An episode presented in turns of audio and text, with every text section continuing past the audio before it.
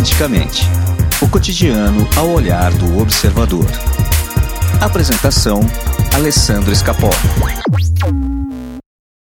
Estamos vivendo uma espécie de luto da liberdade. Neste momento, não podemos ir e vir, e isso nos causa uma sensação de impotência, de prisão, de sufocamento. É difícil viver uma vida sem a tal liberdade, não é mesmo? Agora eu te pergunto: se a falta de liberdade para ir e vir está doendo tanto, por que a gente se prende a coisas e pessoas e acha isso normal? Não, não é normal. Liberdade é uma palavra muito mal interpretada.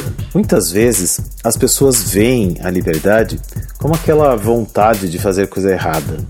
E não é isso. Isso não está correto. Liberdade é não depender de nada nem de ninguém. Eu vejo muitas pessoas emocionalmente dependentes de outras pessoas. Muitas vezes elas se conformam com essa situação e acham que estão dentro da normalidade.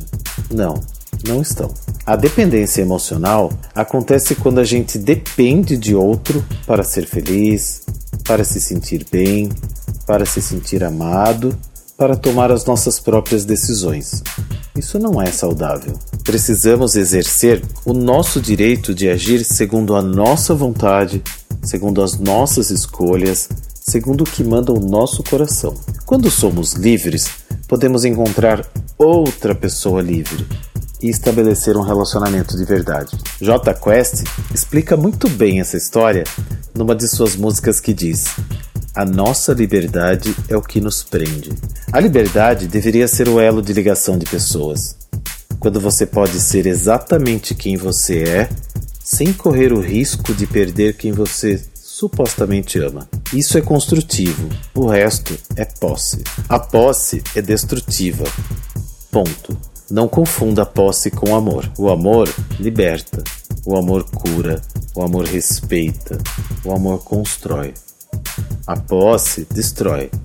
Destrói a nossa personalidade, destrói o nosso amor próprio e destrói até a nossa própria vontade. Liberdade é difícil de definir, mas eu gosto muito do que diz a Cecília Meirelles. Ela diz assim: Liberdade é uma palavra que o sonho humano alimenta.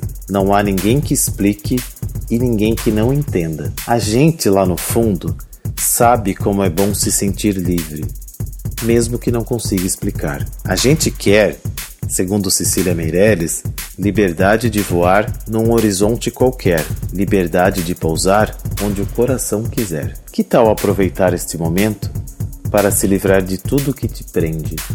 Bom dia, levante e vá realizar seus sonhos.